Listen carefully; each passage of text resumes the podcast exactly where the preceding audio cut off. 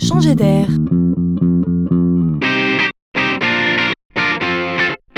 C'est la chronique de Laurent Collen.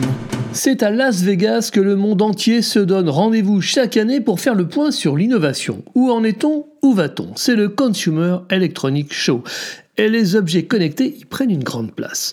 L'homme rend les objets intelligents pour faciliter encore et toujours la vie de l'homme, et c'est quand même bien là l'idée générale et directrice du progrès technologique tel qu'on peut le constater.